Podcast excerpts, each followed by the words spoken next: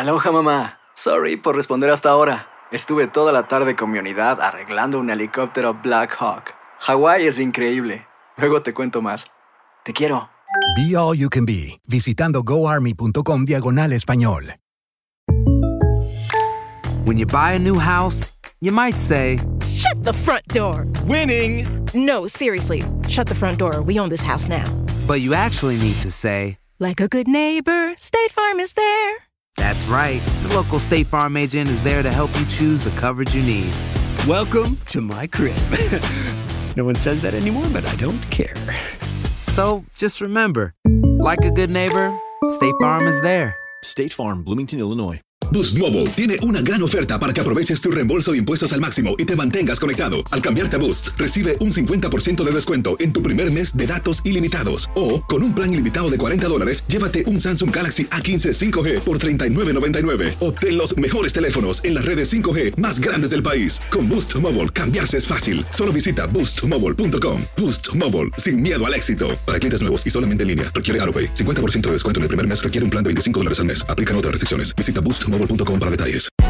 Hay gente a la que le encanta el McCrispy y hay gente que nunca ha probado el McCrispy.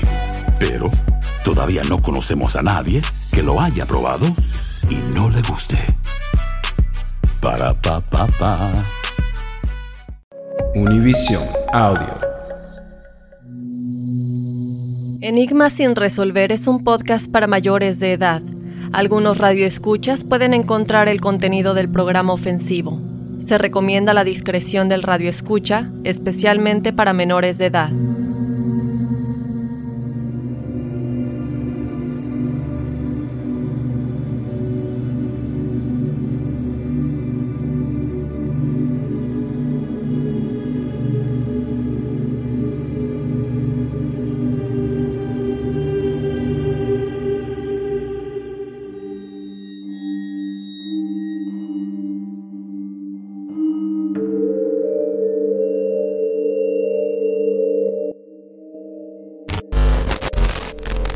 Así es como. Esto es lo que sucede detrás de bambalinas. Oye, como estaba viendo. ay- no, el, el domingo en la noche. ¿Ustedes vieron el, el meteorito que cayó en Rusia hace como dos años? Ay, Dios mío, no me acuerdo. Lo Yo pasan lo en- vi, me acuerdo, me acuerdo de la luz que hizo, Ajá. y que, que estaba como la gente en la autopista. Y ¿no? que- cómo se ilumina, ¿no? No sé si lo viste. ¿Cuándo fue eso? Como hace como dos años dos más o menos. 2016, No, no lo por ahí. vi. Bueno, 2016. lo estaba viendo el, el domingo en Travel Channel. Entonces hacen un análisis del pinche meteorito.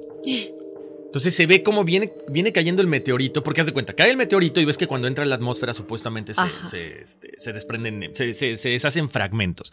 Entonces va entrando el meteorito, ya sabes, con una cámara como infrarroja, lo están analizando, y al momento en que va entrando se ve cómo llega como una, una cosa física, como haz de cuenta, como una nave, llega, como que le dispara, y en ese momento es que explota la- el meteorito.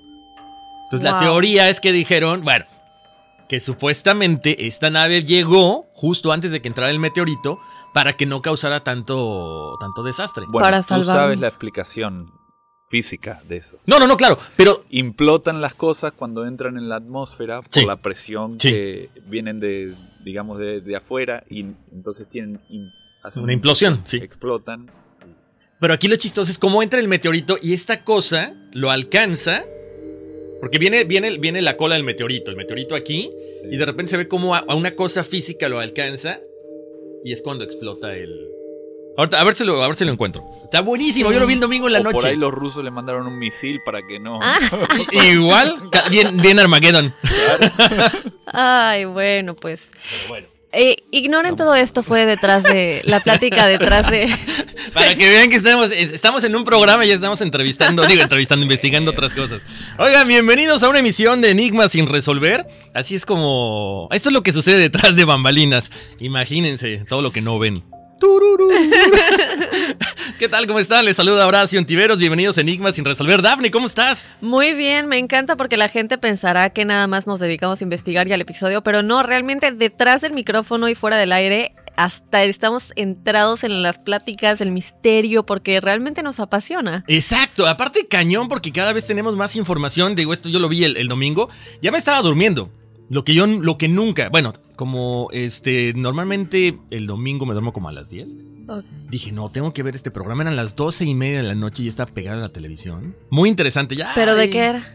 Eh, es, es un programa de Travel Channel que se encargan de, de, por ejemplo, como de las evidencias de Bigfoot, de Jerry Oh. y de este, de este meteorito que yo creo que vale la pena analizarlo más adelante, Dafne. Y sobre todo de todas las cosas que hemos platicado, de las luces que de repente entran a los volcanes, por ahí de una investigación que hizo en su momento Maussan para un canal de televisión y cómo estas luces bajan entre el Popo y el Iztaccíhuatl, ahí en la Ciudad de México. Entonces, bueno, hay muchísimo que dar y, y el día de hoy traemos un tema muy interesante. Ay, Dios santo, ¿será? ¿No será? ¿Tú qué yo, piensas? Yo creo que sí. Eh, ustedes chicos, porque estamos hablando de lo que vamos a platicar el día de hoy, de la ciudad perdida de Atlantis o Atlántida. eh, y bueno, está muy interesante, tenemos una investi- investigación muy extensa con lo que se sabe, realidad o ficción. Eh, estamos platicando también acerca de las pruebas arqueológicas, que es muy, muy int- interesante ver todo lo que se ha descubierto. ¿Y qué más tenemos, Horacio? Bueno, tenemos todo eso también. eh, esto, es, esto es lo más interesante del caso. Bueno, no más interesante. es- Yo creo que le da este, la, pimienta también a esto. Gente que ha estado en regresiones a vidas pasadas y que hablan de cómo estuvieron presentes en Atlántida o en Atlantis. Así es, eh, nosotros les vamos a comentar de algunos casos y también les vamos a presentar un audio que, cabe aclarar, está en inglés, sin embargo, les vamos a presentar posteriormente la explicación, eh, porque creo que es importante que se presente el audio original, siempre da un poquito más de credibilidad. Les vamos a dar obviamente el nombre de la persona eh, y ella es una presentadora muy famosa, también es investigadora, y entonces les vamos a poner el audio en inglés aquí directito al micrófono desde el celular para que vean que somos auténticos 100% y ya después lo vamos a explicar un poquito. Es impresionante el detalle que ella da cuando cuenta de cómo en esta regresión se pues se vio en Atlantis en el último día, ¿no? Exacto, qué interesante este tema y muchas cosas que vamos a ir eh, desmarañando durante el, pro- el programa y por supuesto la gente que nos escribe cada semana a enigmas.univision.net, esos, esos son los ganadores. Nah, nah, no es cierto. No, esas personas que nos escriben, bueno, les vamos a dar al final su numerología, ¿no? Así es, recuerden antes de que comencemos que se pueden suscribir al podcast, es completamente gratis y les van a estar llegando las notificaciones de cada episodio, ya sea que nos escuches en Spotify, en Apple Podcast o en Google Podcast, así que ponte ahí en tu celular y suscríbete, no solamente descargues los episodios para que sepas exactamente cuándo subimos episodios. Bienvenidos a Enigma sin resolver.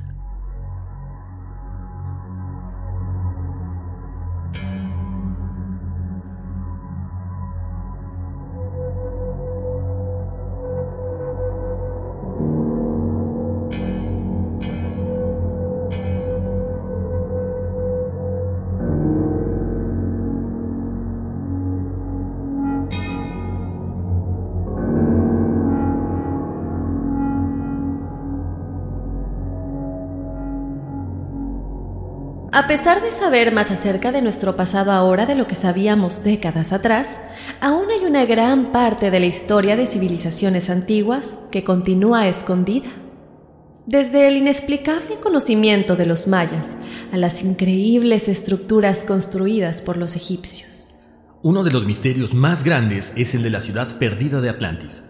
Historias acerca de la ciudad hundida se han contado por más de 2000 años. ¿Será verdad la idea de una civilización avanzada que fue víctima del océano? Acompáñanos a descubrir la verdadera historia.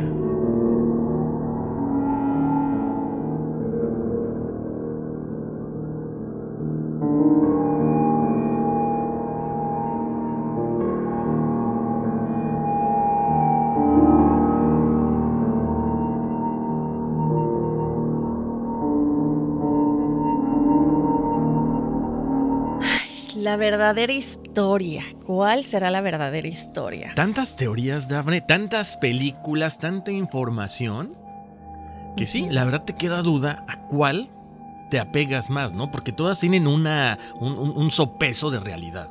Así es. Bueno, vamos a comenzar, Horacio, con lo que se sabe para después irnos un poquito a lo que los arqueólogos dicen y después estar platicando, como dijimos, de las regresiones. Entonces, básicamente, comenzando desde el principio, como debe ser, te cuento, Horacio, que los primeros récords que mencionan Atlantis fueron los dos diálogos socráticos llamados Timaeus y Critias. Ya sé que se escucha muy raro, ahorita lo vamos a desmenuzar con calma. Estos fueron escritos por Platón, este filósofo griego, que bueno, ya sabemos que es muy, muy famoso y tiene muchísimos escritos de, de todas esas épocas ancestrales. Estos escritos fueron realizados alrededor del año 360 antes de Cristo y fueron parte de un diálogo dado durante las festividades en honor de la diosa Atena. El diálogo hablaba de historias que Sócrates había supuestamente escuchado de invitados acerca de cómo ciudadanos de la antigua Atenas, capital de Grecia, interactúan con otros estados independientes con una historia en particular contada por un hombre llamado Critias, que es el que decíamos hace un momento, del cual se, se basaban los, los diálogos socráticos. Te cuento, Horacio, que este hombre compartió la experiencia de su abuelo, quien habría conocido a un ciudadano de Atenas, quien era el poeta Solón. Ahora aquí empieza ya lo, interesante completamente, ¿no? Eh, porque Solón es quien en persona había visitado Egipto, que ahorita les vamos a comentar cómo tiene una gran conexión con, lo que era Atlantis. Y él había hablado con los sacerdotes de la localidad. Posteriormente, los sacerdotes le contaron acerca de la poderosa civilización que se encontraba en una isla en el Océano Atlántico que gobernaba muchas otras pequeñas islas, al igual que grandes ciudadelas alrededor de África y Europa. estamos hablando como de una de las capitales, uno de los países más importantes del mundo. Em, se podría decir, me atrevería tal vez a decir más importante de lo que Estados Unidos es hoy en día, ¿no? Tal vez. Yo creo que sí, porque fue como que eh, en su momento el que poseía el conocimiento y que a final de cuentas pues tenía bajo el yugo, si lo podemos decir, a toda la, comarca, ¿no? A todas las, todos los países de alrededor. Muy de acuerdo con lo que dices. Sí. Bueno, esto es súper interesante y es de donde tenemos la imagen eh, que, todos conocemos, ¿no? De estos aros. Entonces, la ciudad estaba construida en anillos entrelazados entre cemento y agua, con baños súper elaborados, súper finos, con todo, mucha tecnología, como dicen, tenían avanzada, que es impresionante, ¿no? Porque nosotros pensamos que tenemos, que estamos muy avanzados tecnológicamente, pero supuestamente ellos poseían un conocimiento más allá de lo que nosotros conocemos hoy en día. Te cuento también que un enorme puerto y almacenes estaban súper bien equipados. Estoy hablando de que tenían, eh, bueno, no soy, yo le llamaba a la cena cuando vivía en México, almacenes, eh, cualquier lugar en el que puedes... Eh, donde puedes guardarlos. Donde puedes guardar todas las cosas con muchísima tecnología y eran enormes. Hay una imagen en un documental que vi que te muestran pues los anillos de agua y los anillos de, de, cemento, ¿no? De tierra. Y se, estaba como dividido, como en el, los que estaban en el centro eran los reyes, los más importantes, em, los que estaban en el, en el de la salida, después de eso, eran como los trabajadores y los que estaban en la última eran los que traían cosas de fuera, ¿no? Entonces, este video lo, vamos a subir a las redes sociales. Em, y está impresionante. Y es importante aclarar, Horacio, que ahorita que ustedes están escuchando el podcast, se vayan de una vez a nuestro Instagram y a nuestro Facebook, porque mientras ustedes escuchan van a poder ver, ya van a estar publicadas las cosas ahí, entonces mientras escuchan pueden ver los visuales, ¿no? Exactamente, fíjate, yo, siempre bien visual, ¿no? De películas. La otra vez estaba viendo una película con mi hijo y me acordé muy, mucho de lo que estás describiendo ahorita, Daphne. Es una película para niños, obviamente. Estábamos viendo, ¿qué? Este, la búsqueda de Atlantis, una de Walt Disney. Pero aparte estábamos viendo la de Ice Age. No sé si, recuerdan, o sea, para que vean cómo es una, es una teoría o es una, una cuestión muy buscada y muy usada en muchos, eh, en muchos casos por, por diferentes tipos de productoras de cine. Cuando la ardilla encuentra la bellota, él llega precisamente a esta isla que tiene lo que tú mencionas, estos aros, toda la gente está vestida de blanco y representa al Atlantis, que él cuando saca el, tapón este de como de bañera es cuando se hunde el Atlantis. O sea, me llama la atención porque todo, siempre lo que lo hemos comentado acá, toda la parte que, de la investigación siempre tiene esa parte apoyada en la ficción, en la, en la cuestión para niños, en, muchas películas, pero es muy parecido a lo que tú me estabas diciendo y esto lo vi hace dos semanas, por eso, me, por eso saqué a colación. Pero es que acuérdate que ya hemos dicho que muchas caricaturas que tienen una historia real detrás, que muchas veces es una historia oscura. Tenemos Sí. Blancanieves, que si tú te pones a buscar quién era la real Blancanieves, no está para nada padre. No, wow. nada. Este, pero eh, yo creo que es eso, ¿no? Examinar un poco la historia real que se esconde detrás de, de muchísimas caricaturas, mensajes ocultos y también darnos cuenta que no todo es miel, miel sobre hojuelas. Espero que tus hijos, mi querido escucha, no estén escuchando este podcast. Te voy a decir, forme la verdadera historia de, de Blancanieves y cuéntamela. Ahí sí. turururu, turururu.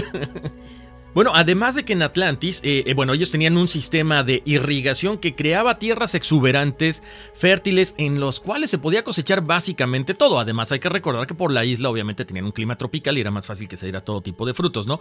Pero es importante eh, recalcar este, este tipo de, de tecnología que ellos tenían, que hacía mucho más fácil su vida ahí. La sociedad estaba estructurada, pues ya saben, en esos tiempos eran que los reyes, la administración civil, el ejército, que era el ejército más poderoso de toda esa zona, y el poder que ellos tenían los llevó a buscar más fortuna, y es por ello que le declaran la guerra al resto de Asia y Europa. O sea, queremos seguirte gobernando, queremos, yo no sé, bueno, hay algunas, cuando contemos lo de las vidas pasadas, eh, de gente que vivía en Atlantis, hay una de ellas que dice que en su vida actual tiene mucho remordimiento porque cuando tuvo la regresión se vio como una persona que le hacía mucho daño a los que eran como inferiores, por decirlo de alguna manera, Claro. no nadie es inferior que nadie, pero bueno, eh, que tenía como menos eh, riquezas y todo esto, ¿no? Entonces me pregunto si habría sido una lección de los tiempos que esa sociedad tenía que aprender porque eran tan, eh, ¿cómo decirlo? D- dictadores. Dictador es una palabra que está muy de moda. No, o sabes qué, a lo mejor in- in- incluso hasta ególatras, ¿no? O sea, tengo la tecnología, tengo el conocimiento y, ya no me basta el, tener, el someter a los que están alrededor mío.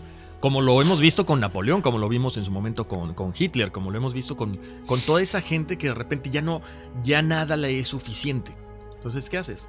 Ah, vamos a conquistar más, más, más. Entonces, ¿qué viene? ¿Será un karma entonces? Sí, yo creo que habría podido ser un karma, ya lo hemos platicado con varios de nuestros, de nuestros invitados y también entre nosotros lo hemos platicado, ¿no? Cuanto, cuando tanta energía se acumula de nuestros pensamientos, de nuestros sentimientos, eh, pues en un lugar donde mucha gente comparte esos mismos sentimientos y pensamientos, esa es energía que tú estás mandando al universo y todos estamos conectados a este Matrix, Sí. ¿sabes? O sea, no dejamos de estar conectados. Tú y yo estamos conectados de una u otra manera porque venimos del mismo Matrix. Sí. Entonces, si todos esos pensamientos y señales y vibraciones se siguen mandando, tiene que tener una consecuencia, ¿me entiendes? Claro, sí. Entonces, a final de cuentas, pudo haber sido, pudo haber sido un karma, ¿no? Exacto, y sobre todo por- porque era gente que estaba preparada también espiritualmente. O sea, no nada más era que tuvieran toda la tecnología, supuestamente ellos estaban pre- preparados espiritualmente, pero pues yo creo que la parte humana te ganó, ¿no? La carne gana y dices, no, pues soy mejor, soy mejor, soy mejor, hasta el momento en que te dan un espaldarazo y dices, creo que no. Y, de hecho, a raíz de que, bueno, de que sucede esto que comentábamos ahorita, de que, bueno, Atlantis es tragado por la, por, por la tierra o por el agua en, este, en esta situación, de ahí no se dice que todos los eh, habitantes de la Atlántida desaparecen. Obvio, algunos alcanzan a, escapar. eh, y es también que, que ahora se dice que mucha tecnología pues vino a parar aquí a la parte de América, otra parte se extendió hacia Europa. Y, y, bueno, pues básicamente terminaron compartiendo, quieran o no, todo el conocimiento que ellos tenían, ¿no? Junto con su tecnología. Así es. Y del lado histórico es importante que hay cosas que están registradas. Hay cosas que están registradas en nuestra historia, en los escritos, en, en muchos, eh, las pirámides de Egipto. Son muchos países que cuentan lo mismo en los eh, escritos ancestrales. Entonces, cuando el río suena es porque agua lleva. ¿Sí? Cuando hablamos de la historia y hablamos de que Atlantis quería, bueno, básicamente invadió, quería invadir y gobernar eh, otros, otros continentes. Atenas fue de hecho el único estado que tuvo recursos en ese entonces para pelear contra la invasión de Atlantis y ellos fueron capaces de responder a los ataques. Eh, poco después de esto hubo pues todas estas terribles, de, todos estos terribles desastres naturales como terremotos, volcanes, inundaciones, que como comentas causaron que Atlantis fuera tragado por el océano y perdido para siempre. Y cuando decimos que posiblemente eh, está enterrado en algún lugar, pero muchos no lo creen, ¿qué hubiéramos pensado? Si alguien viene y te dice que había una ciudad muy muy famosa en el año 69 después de Cristo, que estaba enterrada y que e, era una ciudad muy famosa, que tenía un nombre que nadie conoce, pero que existió. Estamos hablando de Pompey. Entonces, nosotros hasta que lo vimos, lo creímos. Ahora sí que dicen hasta no ver, no creer, pero siempre estuvo ahí. El hecho de que tú no lo veas no quiere decir que no existe. Pompey fue descubierta, desenterrada y la ciudad estaba intacta. Intacta y estaba interesante, chicos. Si ustedes no saben de Pompey, váyanse ahorita a YouTube y a ver. Es impresionante cómo todo está tan intacto: las calles, las casas, eh, los, no dibujos, las, los artes ahí en las, ¿sabes? O sea, es impresionante. Y dices, ¿quién dice que lo que pasó con Pompey no pasó con Atlantis? Obviamente es mucho más difícil descubrirlo porque si sí se hundió eh, y se encuentra muy, muy abajo de las profundidades y estamos hablando de cuántos años atrás. Claro. Entonces, bueno, yo creo que, que es, es, importante hacer la comparación con Pompey. No, ¿sabes qué, Daphne? Creo que ese, ese es el punto medular de esto también, porque lo hemos visto con Pompey, lo hemos visto con grandes ciudades mayas, no solamente en el sureste de México, sino también en Guatemala, en Belice, en parte de Honduras, que de repente la gente llega y dice, descubrimos una pirámide. Y entonces dices, ok, espérame. O sea, este era un monte y era una pirámide. Y cuando ves toda esta pirámide rodeada de más monte, o de más, eh, perdón, este, montañas, quiere decir que hay demasiadas eh, o hay muchísimas eh, conjuntos piramidales todavía sin descubrir. Y aparte lo que decimos de, la Atlántida, o sea, abajo del mar, han descubierto pirámides en China, precisamente abajo del mar. Dice otra teoría que la, parte de Atlántida está en el Triángulo de las Bermudas porque han encontrado vestigios de ciudades. Entonces, yo creo que es eso. A lo mejor había demasiadas eh, tecnología, perdón, demasiadas ciudades importantes, demasiadas eh, como comunidades que a lo mejor compartían hasta este, este, mismo conocimiento? Sí, posiblemente. Mira, es importante aclarar algo que se va a escuchar que es sentido común, pero a lo mejor algunos no lo saben. Nuestros continentes, como se ven hoy en día, así no era nuestro mundo. Eso. Siglos y millones de años atrás, los continentes todos estaban juntos. Con el paso de los años y del tiempo, los cambios climáticos, etcétera, etcétera, los continentes se fueron separando, se fueron hundiendo. Eh, y poco a poco, lamentablemente, vemos que el nivel del mar va subiendo y poco a poco nos traga, poquito a poco. Ojalá no, no nos termine de tragar, pero es importante aclarar eso. Entonces, si estamos hablando de que los continentes todos estaban juntos y la forma de nuestros pues era un solo continente, uno grande, enorme, y luego ya se fueron separando. Entonces, ¿cuántas ciudades no se habrán perdido? ¿Cuántas tierras no se habrán hundido? Es importante recordar eso. Y a lo mejor una de esas era Atlantis, ¿no? Sí, sí. Muy buen punto. Eh, eh, me, acordé de mi clase de geografía. no, es que en serio, e, esa parte donde veías eh, básicamente todo lo que es la Tierra en este planeta estaba unida, ¿no? Y de ahí se fue fracturando hasta, hasta conformar los continentes como los vemos ahorita. Y, y cómo también se habla de lo que va a pasar, por ejemplo, que con Los Ángeles, que con esto, que con lo otro, porque por el nivel del mar y también por los terremotos. Buen punto, Dafne.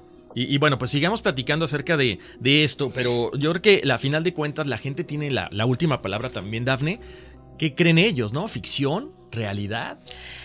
Pues está, está interesante. Yo creo que algunas de las teorías sí pueden ser ficción. Por ejemplo, hay, quienes dicen que eh, ellos tenían tanto conocimiento tecnológico y también contacto con seres de otros planetas que ya les vamos a estar platicando, que se fueron a otros planetas que se lograron salvar porque se fueron en naves espaciales o con la tecnología lograron huir de alguna manera.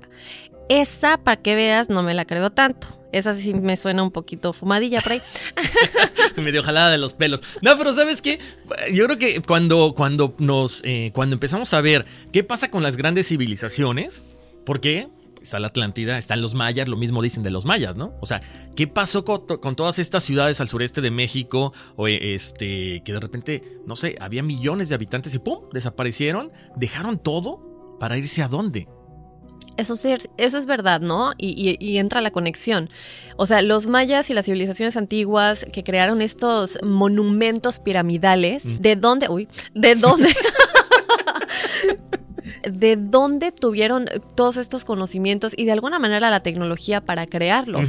Yo creo que ahí sí, sin duda, eh, hubo contacto con seres de otros planetas. Lo que sí no creo, y bueno, y si los mayas lo tuvieron y los egipcios lo tuvieron, ¿quién dice que los de Atlantis no? Lo que sí no creo es que se hayan ido a otros planetas. Ese es mi punto de vista, ya saben que tratamos de mantenerlo lo más realista posible y objetivo, y aquí somos muy honestos y decimos nuestro punto de vista, ¿verdad? Esa es una teoría, yo no lo creo. Horacio, tú puedes creer lo que quieras. ¿Sabes qué? Gracias. No, es que ahorita que dices eso, efectivamente dentro de la investigación que hacíamos, Debne, decían eso, ¿no? Que, que- que en su momento había dentro de este códice maya, eh, describían a unas personas muy, muy parecidas a, a los habitantes de Atlantis, ¿no? Ya sabes, que con una túnica blanca, muy altos, tipo... Tipo que tipo arios, anglosajones, tipo anglosajones, que supuestamente habían llegado a este lugar, los habían, eh, los mayas dijeron, ¿sabes qué? Bueno, este, ¿quiénes son? Son reyes, son dioses más que nada, y supuestamente adquieren la tecnología de parte de estas personas. Entonces, lo que, lo que comentábamos ahorita, ciertas personas, ciertos habitantes de Atlantis dicen que se van para otros planetas y otros se van también a, a compartir su conocimiento alrededor del mundo. Es cierto, eh, nos estaba saliendo un poquito del tema, ya, ya vamos a regresar. Perdón, chicos, perdón. ¿eh? Sí, sí, pero, sí. pero antes de regresar, quiero comentar algo muy rápido. Eh, yo sé que la Biblia ha sido editada, y, pero hay cosas que, que los escritos de los discípulos y de Jesucristo, etcétera, en las parábolas, eh, a pesar de que han sido editadas, muchas de ellas, pues, sí, sí son reales, ¿no? Eh, hay tantas cosas que en esos tiempos sucedían que al día de hoy no existen, que yo siento que fue como un... eh, como un antes y un después de la humanidad, que podían escuchar mensajes del universo, que tenían un conocimiento tan grande. O sea, hay gente que no sabe, y yo siempre regreso a lo mismo, pero creo que es un mensaje importante que gente que no sabe que el mensaje de Jesucristo no solamente era el amor y ayudar y, ¿sabes? El mensaje es, tú puedes tener todo lo que quieras. Tú eres parte del universo, eres parte del Matrix y lo único que tienes que hacer es pedir y creer. Eso. Y no es porque es un milagro, es porque tú eres energía y esas son las partes que fueron editadas. Pero todas estas civilizaciones antiguas y tempranas, de alguna manera, tenían estos conocimientos. Hay muchísimos libros que fueron escritos en los 1800, en los 1700, todavía algunos en los 1905 y 10. Este, hay uno muy bueno que se llama The Science of Getting Rich, o sea, la ciencia de volverte rico, que no, es, no se trata de cómo volverte rico en realidad de dinero, sino cómo aprender a que tú puedes tener lo que quieras. Claro. Es la ley del universo, es una ley y Pide no hay nada y pides te dará. Sí. Y es lo que, lo que dice la Biblia, no pides te dará. Pero todas estas partes, como he dicho antes, fueron editadas porque se le da un poder a la humanidad de alguna manera. Pero ¿cómo es que ellos tenían todos esos conocimientos y luego poco a poco como que nos fuimos olvidando de todo eso y, y es cuando yo siento que es el después, volvemos a un mundo dormido, como dice nuestra angelóloga, que, que nos hemos olvidado de que Oye, todos Daphne. esos conocimientos están en nuestro ADN de alguna manera. Ahora, yo tengo la duda, o sea, ¿nos hemos olvidado o nos han hecho olvidar? O sea, que como lo hemos mencionado hasta con, con el, el capítulo de los Illuminati, o sea, no te conviene que seas una persona próspera, me conviene que seas una persona que yo pueda manejar. Claro. Entonces, lo que tú dices, cuando, cuando investigamos, cuando empezamos a ver que efectivamente en la Biblia dice todo esto, dices, ¿cuál era el objetivo de quitar estos, estas partes de las escrituras que no benefician a uno, benefician a todo el mundo? Imagínate el mundo pensando en positivo y obteniendo lo que en verdad quiere cada uno. ¿Sabes que Yo creo que es como que revolucionar y mejor quitamos esas partes. No que se te olvide, por eso yo digo, no, mejor no se te olvida, sino eh, el, el que tiene el conocimiento ¿O muchas veces la gente no está preparada para tener tanto conocimiento? No, yo creo que sí estamos preparados. Al- pero ¿sabes qué me refiero? A, la- a la- ya, ya- nos salimos del tema. A la cuestión de las, de las reencarnaciones. A lo mejor tú dices, ¿sabes qué? Es que yo quiero mucho dinero y voy a hacer esto y esto para bien. Pero a lo mejor hay gente que dice, yo quiero dinero y quiero poder para un mal. Para seguir controlando a todas estas personas o para yo tener bajo el yugo a tal y tal y tal y tal. Lo veo así, ve a- al dueño de Amazon, Jeff Bezos. O sea, tiene todo el dinero y le paga el mínimo a su gente. No sé, me quedé con la... No, no, sí, sí te la- entiendo. Yo la creo que, es parte de, es- de esa bruma de la que nos contaba Ingrid, Sí. que nos tiene dormidos y nos olvidamos de, de nuestro hogar, de donde realmente vinimos, de nuestra raíz como almas, como seres, no como seres humanos, sino como almas. Y como estamos dormidos en este mundo material, pues nos vamos a, a cosas más materiales, carnales, pasionales, y nos olvidamos realmente de cuál es la misión. Y por eso es que tenemos que reencarnar, porque tenemos que aprender una y otra vez y darte golpes y darte golpes. Y si tú te preguntas, pero es que ¿por qué nací en esta familia? ¿O por qué esto? Y una de las personas que reencarnó de Atlantis, cuando miras hacia atrás y dices, es que yo era tan maldita y desgraciada y el día de hoy no lo puedes creer, bueno, pues te das cuenta que, o cuando tú tienes pensamientos o tentaciones que no te explicas, que no te gustan, pero están presentes, a lo mejor son paradigmas que están en tu subconsciente que aún se guardan en la conciencia del alma de alguna manera Claro. porque las tuviste en vidas pasadas. Es un tema muy extenso, pero ¿cómo lo conectamos con Atlantis? con que tenían mucho conocimiento y... Exactamente. Para que vean que todos los temas están un- unidos por una, una ligera cosa, pero siempre están unidos. Es que, ¿a poco no se pone interesante la plática aquí, Sí. hombre? Con el cafecito. Bueno, Exacto, pero bueno, entonces. Eh, bueno, eh, lo hemos comentado, ¿no? Eh, precisamente Daphne hablaba de lo que son los diálogos de, de Platón, donde utiliza la historia de Atlantis, pues que ha llevado a que muchos historiadores concluyan que este, estos escritos de Platón son básicamente históricos, son muy importantes en la, en la historia de la humanidad, y él dice que en estos escritos, pues básicamente se hunde Atlantis Dice que se, se hunde para siempre, obviamente, pero lo importante no es que se hunda una cuestión eh, de tierra, una cuestión geográfica, sino que trasciendan lo que son los, los conocimientos, ¿no? Y que sean eh, pasados de unos a otros. Yo creo que es lo más importante. Bueno, y siguiendo con el tema, sus récords acerca de los eventos declaran que Solón habría vivido 200 años antes que Platón. Había preguntado directamente a un sacerdote egipcio de la ciudad de Saís cuando exactamente la tragedia había sucedido. Sí, y hay que recordar que Platón tiene este conocimiento acerca de Atlantis por, por Solón. Es cuando viene la conexión con los egipcios, porque él pudo hablar con este sacerdote egipcio, que es el que dio testimonio de la ciudad y es el que cuando vino la descripción y cuando vino todo esto, ¿no? De- y, y- y ya se fueron, se fueron entrelazando con muchos otros testigos que tenían testimonios de la ciudad y de la civilización de Atlantis. Exactamente, y, y lo importante también son las fechas, ¿no, Daphne? Eh, él dice que de acuerdo a los escritos en los muros del templo, que había sido 9000 años antes, lo cual estaríamos colocándonos, cheque nada más, en una fecha de 9000 años antes de Cristo. ¿Remóntate tantos años? Claro. Porque aparte, sabes que, Daphne, ya estamos hablando eh, de, de una fecha muy precisa, muy concisa, y también con un fenómeno geológico masivo que sucede en ese tiempo, conocido como pulso de agua de deshielo 1B, el cual es un evento global que fue desencadenado por la liberación de agua de los hielos de los polos, que provoca lo que tú comentabas hace rato. Se deshielan los polos y empieza a subir el agua. Entonces ya está todavía más documentado.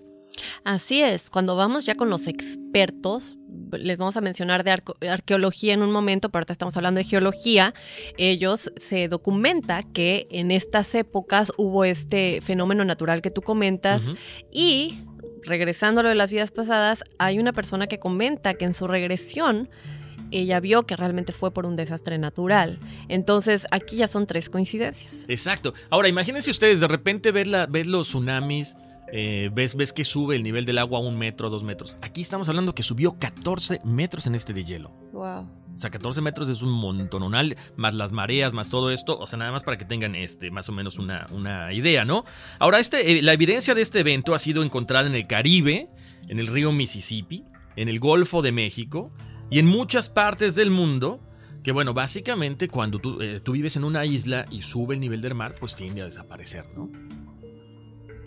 Así es. Bueno, Horacio, ¿qué te parece si ahorita platicamos un poquito también entre la conexión? Ya hemos dicho Egipto, Egipto, Egipto muchas veces y la gente se preguntará, bueno, pero ¿qué tiene que ver Egipto con Atlantis? Bueno, les voy a platicar ahorita un poco. Esto empieza cuando textos funerarios egipcios mencionan a Atlantis con muchísima frecuencia, lo que les estaba yo diciendo más adelante, que hay muchos textos ancestrales eh, que, se comenta todo esto, ¿no? En estos escritos se refiere a Atlantis como la isla blanca y se describe como si hubiera tenido pirámides de igual manera, lo cual es muy muy importante mencionar porque ya sabemos y hemos mencionado que las pirámides son este símbolo de conocimiento, de sanación y, básicamente el que tiene los mensajes a toda la información que hay en el universo. Entonces, ojalá pudiéramos entrar a una pirámide, ¿no? Nos llevamos la cámara y la subimos a las redes sociales. Yo siempre me he preguntado cuál es la experiencia de estar abajo, completamente adentro de la pirámide. En Egipto, por ejemplo, la gran pirámide de Egipto. O sea, debe ser una, una experiencia inimaginable. Yo, mira, yo he tenido la oportunidad de Palenque, en Palenque, en la pirámide de Pacar, es, algo muy bonito. En Egipto no, porque casi me muero.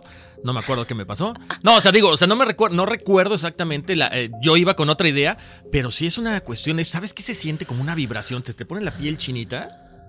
Y, y, yo creo, es más, deberíamos de hacer un día un, un como un, este, un experimento aquí. Ok, ¿cómo? Para, para, para, ¿sabes qué? Para poner una, una pirámide, no tiene que ser una pirámide eh, como tiene rígida, pueden ser los cuatro palos, o sea, lo, que son las áreas de... No tiene que estar todo el área de la, pirámide, exactamente. Podemos hacer un experimento para, para ver, para una, una, pequeña meditación. Es algo muy, muy bonito. Sí, ¿eh? ¿te unes, Guido? Vamos a Teotihuacán. Bueno, sí. Y sabes que fíjate que de hecho, ahorita hablando de las pirámides rapidísimo, Dafne, me estaba acordando cómo el, lo que tú decías, la pirámide que es, es una, un concentrador de energía, y ahorita en la pirámide de Chichen Itza, que me imagino que tú la conoces, ¿no? Claro. Dice, yo no sabía que abajo hay un cenote. No, sí, hay cenotes. No, pero bueno, hay un cenote enorme exactamente debajo de la pirámide. Yo no sabía, la verdad. yo sé que hay muchos cenotes en... Abajo de, de, Dicen que precisamente este cenote es muy grande porque hay que recordar que toda la península está construida sobre cenotes, ¿no? Este, pero abajo, este completamente abajo de la pirámide de Kukulcán. Ajá, de Kukulcán. Abajo, entonces. abajo. Por eso, entonces, imagínate, un concentrador de energía y le metes agua, por eso dicen que es tan fuerte la, la, la ¿cómo se llama? La, energía que, que, emana esa pirámide. No, y también de cenotes, ¿no? Que tienen tanta historia. De hecho, una, una escucha nos escribió, eh, nos dijo, soy de Yucatán, y, em, y, y nos dijo que, que, deberíamos hablar de los cenotes más adelante. Hay muchos, muchas historias y misterios que se esconden en los cenotes. Eh, entonces, bueno, por supuesto que hay muchos investigadores que declaran que muchas de las pirámides son mucho más antiguas de lo que creemos. O sea que cuando hablamos de la existencia de Chichen y las pirámides de Egipto, Indonesia, creemos que son de cierto tiempo y en realidad son todavía más antiguas. De igual manera, en 1850, el Inventory Stela es el nombre en inglés, el cual es una tableta conmemorativa del antiguo Egipto que data de la vigésimo sexta dinastía, fue encontrado en las ruinas de Giza durante el siglo XIX. La estela presenta una lista de 22 estatuas divinas, propiedad de un templo de Isis. El escrito encontrado en el Inventory Stela menciona a Atlantis. O sea, ¿por qué? ¿Por qué mencionas un lugar? En diferentes lugares, diferentes textos, em, eh, que ni siquiera tienen conexión entre sí y es que es demasiado, ¿me entiendes? O sea, ¿de dónde sale esta ciudad? No, no puede ser la imaginación. Exacto, ya no hay una coincidencia, ¿no? Entonces, bueno, te cuento que los egipcios y los griegos no son los únicos en haber mencionado Atlantis. Las tribus de África describen una poderosa ciudad llamada Atala y los vikingos hablaron de Atli. Los babilonios mencionan esta civilización como Aralu. Incluso hay récord de Atlantis en escritos antiguos de India. En los escritos ellos declaran que la ciudad se perdió durante una guerra con los dioses. Ahora, otra cosa importante, decimos dioses.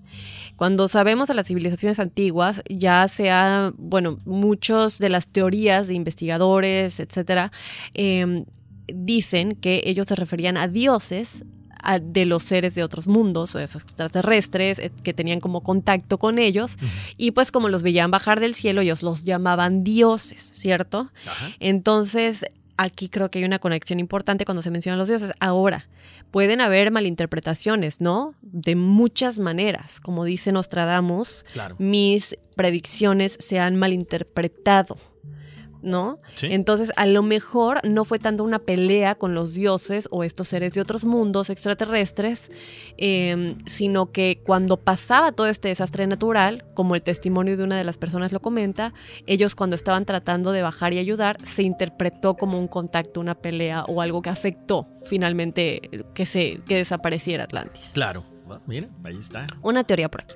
Efectivamente. Bueno, pues ahora vamos a hablar acerca de las evidencias físicas que hemos ido así como que soltando poquito a poquito durante todo el programa. Y lo mencionábamos hace rato, hay muchos eh, restos encontrados en profundidades en todo el mundo. Podemos hablar de muchísimos asentamientos, muchas estructuras que, que lo, lo comentábamos, desde Japón hasta el mar Mediterráneo. Eh, largas estructuras que aparecen en las costas de África que son parecidas como a islas, como a, a conjuntos piramidales también. Y los escritos de Platón sugieren que se debería estar buscando la Atlantis cerca del área de Bahamas y el Caribe. Hmm, ¿Tú qué crees? Am, ahorita te voy a platicar. Es que hay algo muy interesante que a mí me hace pensar que está en África. ¿Sí? Pues, Ustedes también vayan ahí pensando, vay- vayan ahí escribiendo a ver qué, qué anda, a ver qué, qué, qué será. Este, a lo mejor un día nos lanzamos todos a la aventura, ¿no? ¿Por qué no? A ir a, ir a- a investigar. Ahí les va más información acerca de esta evidencia física. Los arqueólogos han tenido recientemente mucho más descubrimientos que comprueban que Atlántida o que Atlantis existió. Estos arqueólogos marinos recuperaron trozos de metal fundido en un barco hundido hace 2600 años a mil metros de la costa de Gela, al sur de Sicilia, en Italia. Según los antiguos griegos, este tipo de metal, que es llamado oricalco, era un metal que únicamente podría encontrarse en un solo lugar. ¿En dónde? Pensarán ustedes. En Atlantis. Este metal, que era oriundo de Atlantis, tiene una historia muy antigua, pero también muy misteriosa. De hecho, chéquense nada más. James Cameron, el famoso director de Titanic, él cree que encontró rastros de Atlantis. Él participa en este documental que pretende desentrañar el misterio que rodea la isla. ¿Y qué, y- ¿Pero ¿y qué pasó? O sea, O sea- ¿de dónde saca que, que pudo haber sido Atlantis o qué? Lo que pasa es que ahí te va. eh, bueno, Cameron, en- cuando hace esta película, él va con un grupo de, arco- de arqueólogos, de científicos, historiadores, asociados con todo lo que tiene que ver con la tecnología de punta, eh, y tratan de probar la existencia de Atlantis. Y entre las pruebas que le dan a Cameron y a toda esta gente, dicen que esta isla fue real, que porque encuentran un conjunto de seis anclas de 4.000 años de antigüedad encontradas en dónde? En, Eu- en Europa, en el estrecho de Gibraltar. Cameron afirma que estas anclas son algo que nunca había visto antes y que son muy interesantes porque, a entender de él, son evidencia física de que sí existió la Atlántida. Y él comenta lo siguiente. En el curso de la búsqueda de Atlantis y la exploración de las posibles ubicaciones, llegamos a algunas muy buenas evidencias de que hubo, de hecho, una cultura comercial basada en buques frente a las denominadas columnas de Hércules, que es el estrecho de Gibraltar, frente a la costa de España, donde habrían dejado tallas de piedra en piedra recordando su tierra perdida. Wow, Sí. muy importante. Claro, ahora ya cuando empiezas a analizar todos estos hallazgos, Daphne y gente que nos escucha, con la cuestión de, de satélites, con imágenes este, de multiespectrales, híjole, o sea, si encuentras como que mucha información de estos vestigios, de estas ciudades, de estas islas, eh, eh, o sea, hundidas en el mar, ¿no? Si es realidad, Bueno, y es que aquí hay algo muy importante. No necesariamente creo que hay muchas, hay muchas partes en las que puede estar Atlantis, ¿no? Y, y una de las más mencionadas es la que comentas ahorita, el estrecho de Gibraltar en, en, el, en la costa de España, ¿no? Em, ahora, si estamos hablando de la costa sur, está muy, muy cerca de África. Entonces, eh, es muy cercano a un lugar en donde se encontraron imágenes. eh, estaba yo viendo un documental ayer muy, muy bueno, eh, no me acuerdo el nombre, pero es este mm, investigador que se llama Jimmy de Bright Insight. Ajá. Es el, el programa que, en el que él investiga todo esto. Y él, en su aferramiento de encontrar Atlantis, eh, ya años investigando, de pronto como que llega un punto en el que te cansas y te das por vencido. Y justo en ese momento se revelaron imágenes desde la International de la Estación Espacial y esas imágenes satelitales se ve, o sea, clarito los aros, los anillos como los que formaban la ciudad de Atlantis en la parte norte de África que estamos hablando está muy cerca de la costa sur de España, en este estrecho de Gibraltar. Entonces es otra coincidencia, ¿no? Y se ve clarito, como les dijimos, van a estar las imágenes en Facebook para que ustedes vayan a verlo mientras lo, lo comentamos aquí. Desde la Tierra obviamente no se distingue, pero estando en el espacio, las fotografías se ve clarito, se ven los anillos y, es mucha coincidencia, ¿no? Y es enorme y es exactamente eh, de la, del tamaño, de la longitud que menciona Plato en sus escritos. Plato menciona que son 25 mil kilómetros de ancho. Y este estrecho que, eh, perdón, esta forma que se encuentra, entonces él fue, ¿no? Dijo, no, es que hay que ir. Y te cuenta el documental que fue un trayecto tan largo, tuvieron que bajar primero, bueno, el vuelo fue terrible y luego fueron como ocho horas de manejada y luego otras cuatro horas hasta que por fin llegaron, ¿no?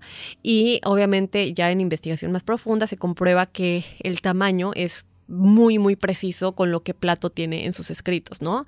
Entonces, bueno, ya tenemos no solamente la forma, tenemos el tamaño y tenemos que está muy cerca de lo que estos arqueólogos están diciendo, ¿no? Del de, estrecho de Gibraltar. Exactamente.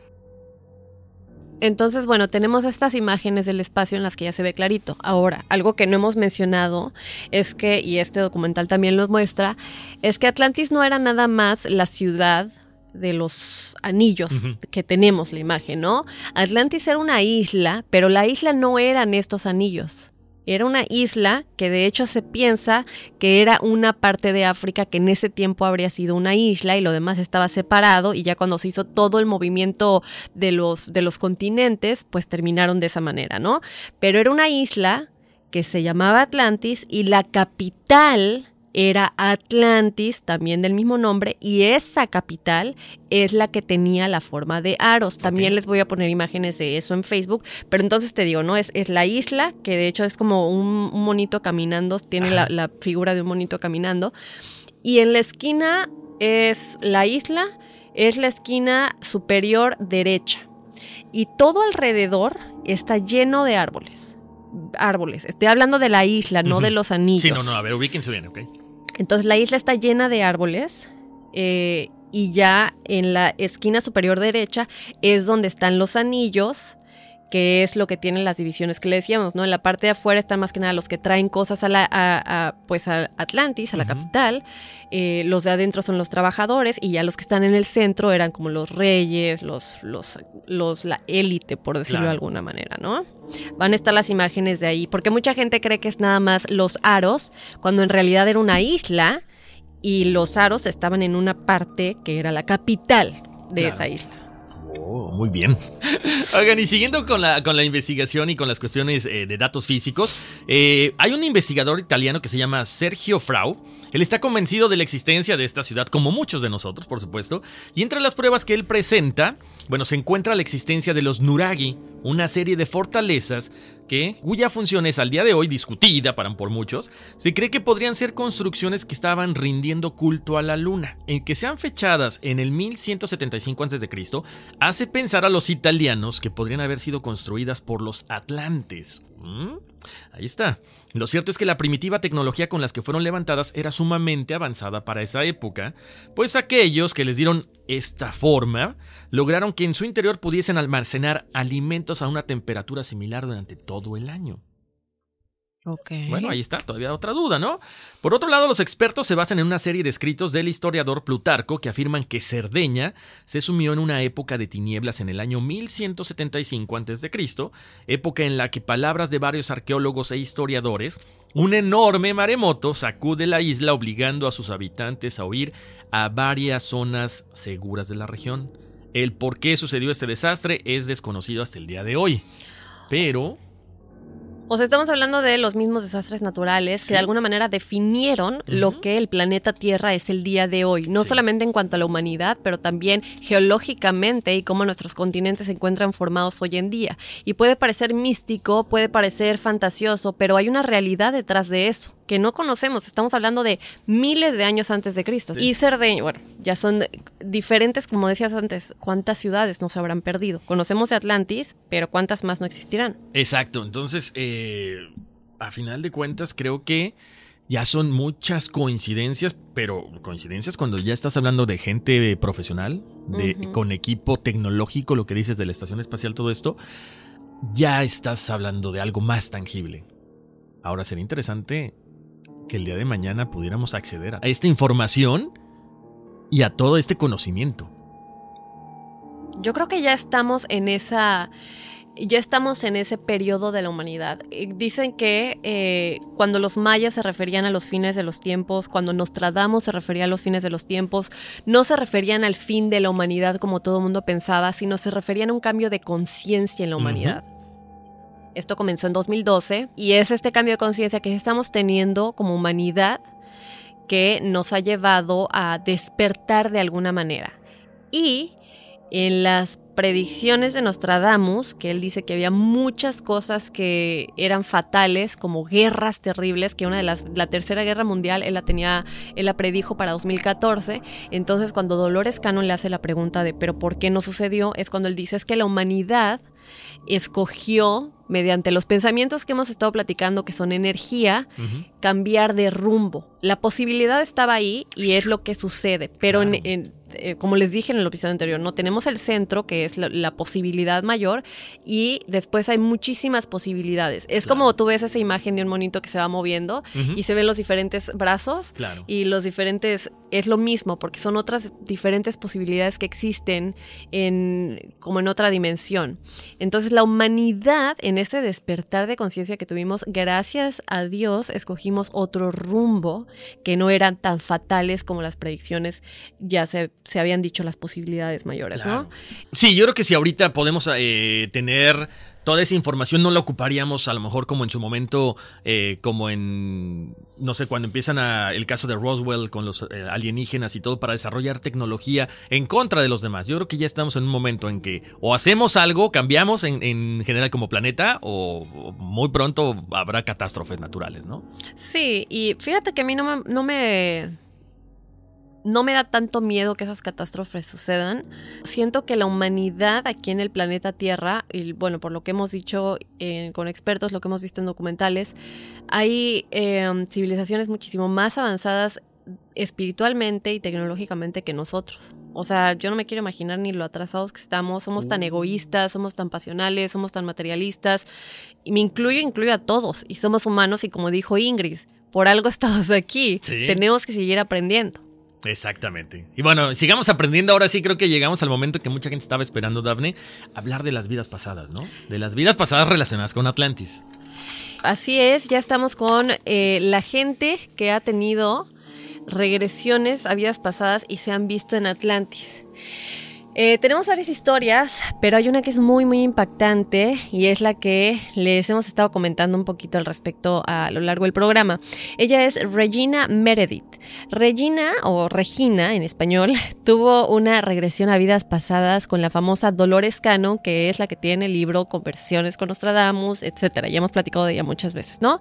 Ella habla mucho de la ley de atracción y todas las leyes universales, etc. Ella, Dolores Cannon, escribió un libro acerca de experiencias con sus clientes que tuvieron regresiones a vidas pasadas y en el libro número 2, que se llama El universo entreversado, es donde la experiencia de Regina está. Regina pudo ver el final de los tiempos de Atlantis y declara que hubieron tres etapas en las que se hundió por completo. En una de las regresiones, ella viajó al día final y ella miró lo que estaba sucediendo y no comprendía qué era lo que estaba sucediendo y no comprendía nada de lo que pasaba, ¿no? En la regresión ella pudo por fin comprender que fueron fenómenos naturales los cuales se convirtieron demasiado inestables. Ella declara que tenían tecnología avanzada con la que podían tratar de mejorar la situación, pero no fue posible.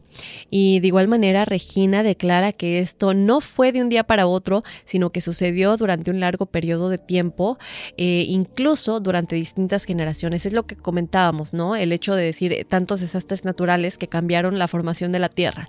Ellos sabían que algo malo vendría y también comenta que extraterrestres o lo que ella llama como seres de otros planetas venían a tratar de ayudar a estabilizar la situación y que hay muchas personas que han tenido regresiones y están documentadas que han visto exactamente lo mismo. Ahora, este es el audio que les estábamos comentando, que les vamos a presentar un pedacito al respecto de esto. Está en inglés, como dijimos, pero lo que acabamos de decir es realmente básicamente lo que ella dice, pero siempre da un poquito más de credibilidad presentar el audio. Vamos a escuchar.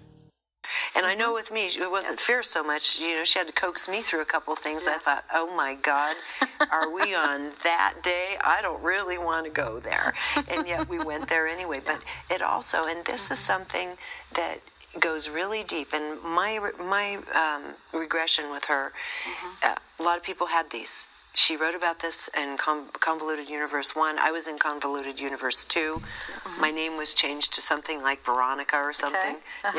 Yeah. was your career changed and yeah. everything? Yeah? No, I think she said it was an, a, television reporter or something like uh-huh. that. Uh-huh. But she talked about, it, talked about this experience, and I bring it up because it instilled mass fear in us. That was at the end of the times of Atlantis, which had three stages where it went down. And in one of the times I was I went back to that final day and I looked at what was going on, what had happened. I had a misunderstanding about why it was coming about. It was natural earth activity mm-hmm. actually mm-hmm. that had become very unstable. We had advanced technologies at the time right. to try to ameliorate it. Right didn't work. And it went on for a very long period of time, mm-hmm. and, I, and, that's in the regression. Mm-hmm. We'd been working on it for what we would call now generations. Okay. We knew it was coming, just keep this energy stable. Beings from other places were, there were saucers out. This happened in this mm-hmm. book. Someone else recalled the same thing. There were beings from other places who were coming using their energies, trying to stabilize that, a part of Atlantis, Atlantea, whichever. Right. And ultimately, it didn't work. I happened to drop into the regression the final on the final day. Mm. That was not what I went to your mom for at all. but it seldom what is, right? Is it right? you know. Bueno, ese es un pedacito eh, de lo que Regina comenta, ¿no? Creo que está muy claro. Ella dice, en la regresión fue un desastre natural y de pronto no lo podíamos creer y comenta de las tecnologías avanzadas, de los seres de otros planetas y todo esto, ¿no? Exactamente. Bueno, pues ahí está. Este, qué interesante, ¿no? Ya escucharlo de viva voz de alguien que estuvo en esa, e, en ese momento y en el último día. Qué fuerte. Tenemos otro caso. Eh, vamos a hablar de Crystal Lasers. Eh, ella ella comenta que un cataclismo mundial de incendios e inundaciones, pero logra sobrevivir. Ella eh, comenta que tiene un esposo y dos hijos que mueren durante esta situación, en el desastre. Eh, recuerda muchos detalles de ella, de la gente luchando por sobrevivir este desastre natural. Y finalmente se encuentra en un bote de escape que era liderado por una mujer guerrera, que era la diosa llamada Freya.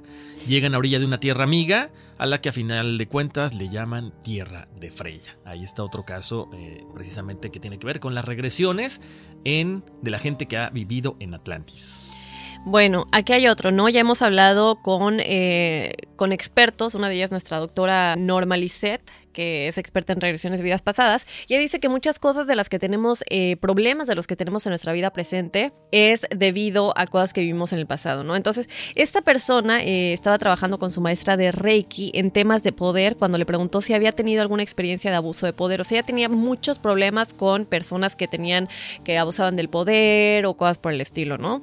De repente, ella se dio cuenta eh, en una de las regresiones de que había estado en Atlantis como una mujer muy poderosa y que ella había eliminado una gran parte de la población. O sea, a lo mejor estamos hablando de esta época en la que Atlantis quería gobernar y todo esto, ¿no?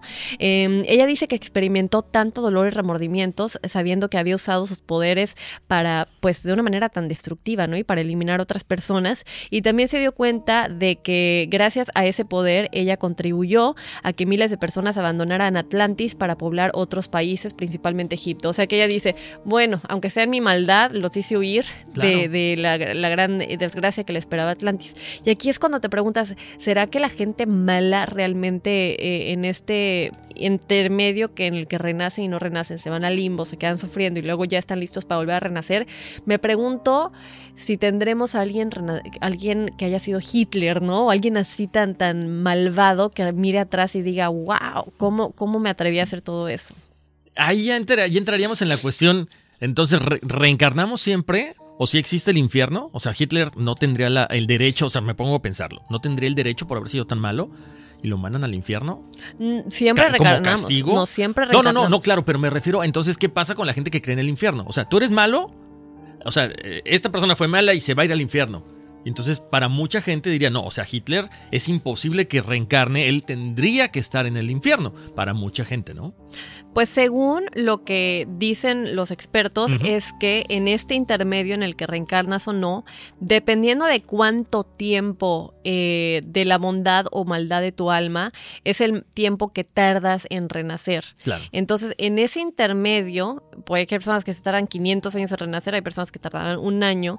En ese intermedio es en donde tu alma está en el limbo o está experimentando otros aprendizajes. No sé, no le quiero llamar infierno porque No, por- por eso no te digo. quiero llamar infierno, ¿no? Pero definitivamente tu alma va a algún lugar en el que tiene que vivir ese intermedio eh, y ya después renacer. Y es cuando tal vez se sigue manifestando en forma de fantasma o que aún te puedes comunicar con esa persona por medio de una medium y todo eso. O sea, todo es real, simplemente que hay que entender cómo funciona. Eso. Eso. Mm, qué volé. ¿Y quién decide las reglas de la maldad? ¿De cuánto mal hizo? ¿No? Bueno, eh, a pesar de que puede ser subjetivo, yo creo que es algo que nosotros escogemos. O sea, no es como decir Dios te castiga, No, sino que tú escogiste lo malo, es cualquier cosa que le cause mal a alguien. Y ya estamos hablando de cuál es la jerarquía de sentimientos. Y eso es algo que yo creo que es muy general, ¿no? Si te sientes feliz, te sientes amoroso, te sientes eh, alegre o te sientes triste, en depresión. Entonces, cualquier cosa que en esa jerarquía se provoque intencionalmente, si tú provocas intencionalmente los sentimientos de la baja jerarquía, es maldad. Y si con, eh, provocas los sentimientos de la jerarquía alta, es bondad o... No, claro, yo creo que también ahí, es, o sea, si haces algo con el afán de fastidiar al otro, pues creo que es- estás hablando de, de maldad. Mi pregunta, ¿a ojos de quién? Claro. O sea, resucitas. Entonces, si lo, lo quieres poner así, es como a ojos de, del ser humano. De nosotros, ser humanos, consideramos que eso está mal. O sea, eh, a, un- a ese nivel, digamos, te están diciendo que lo que te tardas en resucitar y todo. En reencarnar. En reencarnar. Ajá. ¿Sí? Es a, ojo, a esos ojos. O por ahí hay, hay- como tú dices, hay otros ojos que lo ven como que hizo algo bien y resucita a los seis meses, no sé cómo. No, no, yo no, yo sí entiendo perfectamente lo que dices, pero yo creo, aún creo que es parte del aprendizaje, es que no sé cómo explicarlo, es parte del aprendizaje divino que tenemos de la Matrix, de la que comenté en el pasado, este, y que todos somos parte del universo, o sea, el ser humano es una civilización, pero hay muchísimas otras civilizaciones, muchísimas otras dimensiones, muchísimos otros mundos paralelos al nuestro. Entonces hay algo divino que se llama Matrix y todos somos parte de ese Matrix y es la única fuente de la que todos vinimos a cualquier mundo en el que tú estés viviendo y tenemos que resonar con ese Matrix. Estamos aprendiendo, entonces digo, en, nuestra, eh, en nuestro nivel tan bajo de conciencia eh, como ser humano, obviamente no entendemos y dependiendo de quién y es subjetivo y bla, bla, bla. Pero va mucho más allá de eso. Va el resonar con el Matrix y con las vibraciones de todo el universo y eh, parece que de disco rayado, no me importa, pero estos son leyes que dice la física cuántica y leyes universales que no es nada más eh, espiritual. Está escrito en, en experimentos comprobado y que digan misa. Ah, ¿Otra pregunta, Guido? ¿No? Bueno, señores, vamos a continuar con, con la cuestión de las vidas pasadas y la Atlántida. Eh, bueno, en este otro caso, recuerdo, eh, este, este se titula En busca de mi amante de Atlantis. O sea, no yo, o sea, estamos hablando del caso, ¿eh? porque luego son medio extraños ustedes. recuerdo más de las emociones que cualquier otra cosa. El nombre de esta persona era Aneria, dice que era una princesa que vivía con muchas hermanas. Tuvo un prometido y lo mataron en algo llamado Crystal Diffu- Diffusion que fue en la noche de bodas. Morí una, fue una muerte triste y solitaria. Eh, cree que se mató. Su madre era una mujer muy importante y había un tipo de reliquia o algo que era sagrado como un cristal que estaba en una habitación muy grande. Dice que ella recuerda perfectamente que después fue destruido, muere mucha gente en la tragedia, su madre protege ese cristal con su vida, pero que eran personas diferentes a las personas de hoy, eran casi todos como si fueran santos, como ya en otra vibración muy alta, ¿no? Eh, se siente ahora en esta vida que está buscando encontrar al amor pues que tuvo en Atlantis al amor de su vida y también espera encontrar en alguna nueva vida a la madre que tuvo en Atlantis y por consiguiente también a toda su familia, ¿no? A las hermanas que, ellas, que, que ella estaba comentando con las cuales vivió en Atlántida.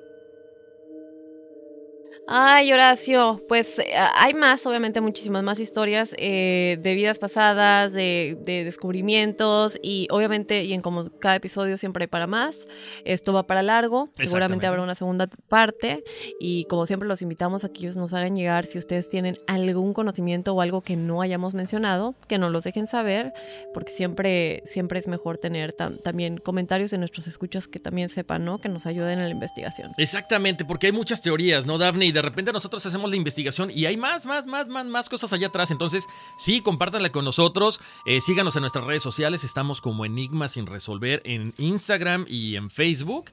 Y pues ya saben que este, este programa, este podcast es para todos ustedes. Ya lo comentaba a Daphne al principio. De repente la gente pregunta, es que no me llegan las notificaciones, es que no se han suscrito. Tienen que suscribirse, es completamente gratis. Nos encuentran pues, en todas las plataformas de audio, ¿no? Así es, y tenemos la numerología Sí, tenemos la numerología para todas las personas que nos escriben a nuestro correo electrónico, porque ya lo hemos eh, mencionado muchas veces, cuando lo mandan a las redes sociales de repente se nos pierden porque son muchos mensajes. Tenemos a Sol Castillo, eh, déjenme, déjenme unificar todas las, eh, todas las numerologías para que sea más fácil. Sol Castillo es el número uno, ella es una persona que es eh, la rige en la vida la acción. Acuérdense, son personas independientes, son líderes, tienen que estar en constante movimiento, en constante, eh, ¿cómo te diré? Como que se reinventan constantemente para no caer, pues en esa. ¿No en les esa- gusta la rutina? Exactamente, no les gusta la rutina. Entonces, como son número uno, son así, moviditos, moviditos, les Guido, encanta tú eres estar- número uno. Sí. No, dos, ¿no? No, no te acuerdas que dijiste eso y el número uno. Y... Argentino. Eres número uno. Él es número uno, Guido, tú eres número uno. Sí, ya me ¿No te acuerdas? Eres número uno. Qué mala memoria tienes. ¿eh? Digo, dependiendo de tu fecha de nacimiento es lo que salió en la numerología de ese episodio. No eres número uno. 4 de abril. 4 de abril del 82. Eh, bueno, en lo Bueno, que Horacio saca la numerología, les recuerdo que para que tengan su numerología tienen que escribirnos a enigmas.univision.net. Luego nos dicen, pero ¿cuál es el correo electrónico?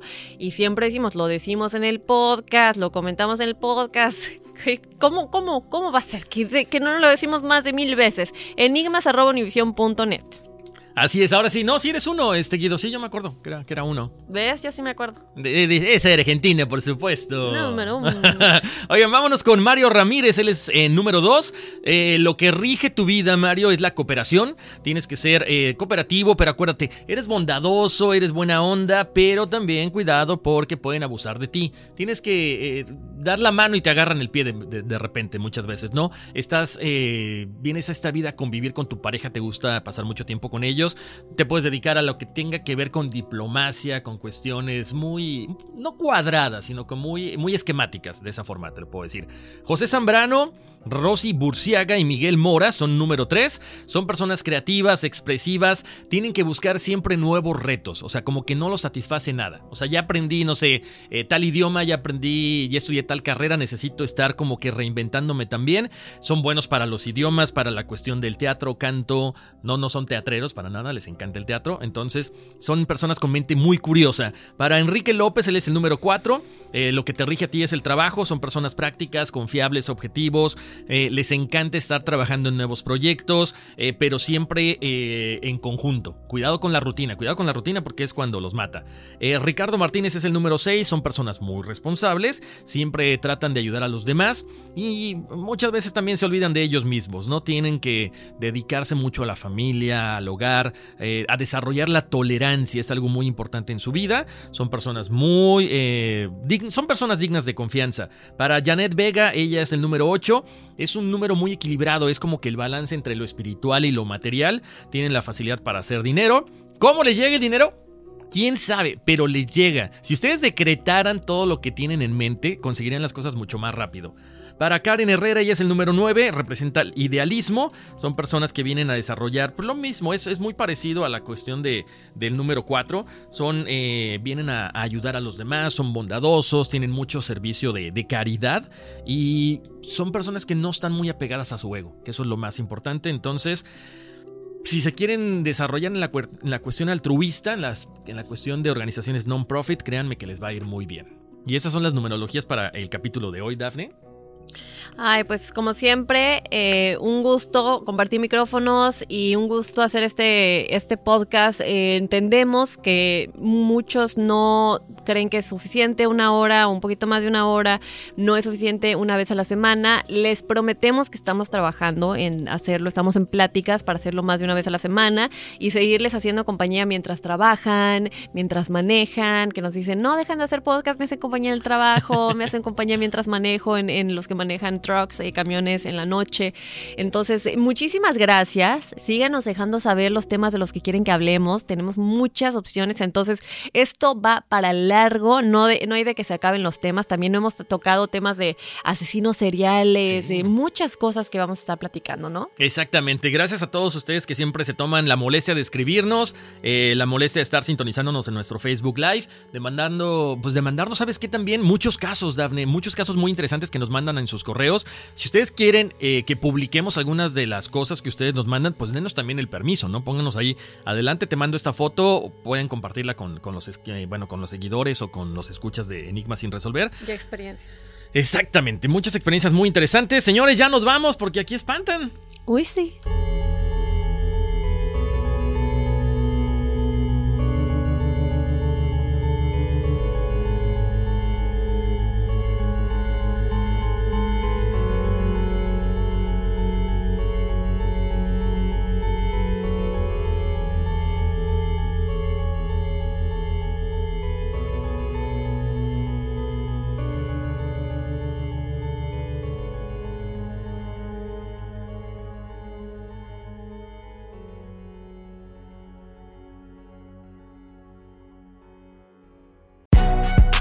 Si no sabes que el Spicy McCrispy tiene Spicy Pepper Sauce en el pan de arriba y en el pan de abajo, ¿qué sabes tú de la vida? Para, pa, pa, pa. Sick of being upsold at gyms? My guy, you're currently a base member. For $90 more, I can upgrade you to our Shred membership. For 130 more, you'll be a Swole member. And for just $300 more, you'll reach Sweat Platinum. At Planet Fitness, you'll get energy without the upsell. Never pushy, always free fitness training and equipment for every workout. It's fitness that fits your budget. Join Planet Fitness for just $1 down and $10 a month. Cancel anytime. Deal ends Friday, May 10th. See Home Club for details. Ohio, ready for some quick mental health facts? Let's go. Nearly 2 million Ohioans live with a mental health condition. In the U.S., more than 50% of people will be diagnosed with a mental illness in their lifetime. Depression is a leading cause of disability worldwide. So, why are some of us still stigmatizing people living with a mental health condition when we know all of this? Let's listen to the facts and beat the stigma. Ohio, challenge what you know about mental health at beatthestigma.org. America. We are endowed by our Creator with certain unalienable rights life, liberty, and the pursuit of happiness. At Grand Canyon University, we believe in equal opportunity, and the American dream starts with purpose. By honoring your career calling, you impact your family, your friends, and your community. The pursuit to serve others is yours. Find your purpose at Grand Canyon University. Private, Christian, affordable. Visit gcu.edu.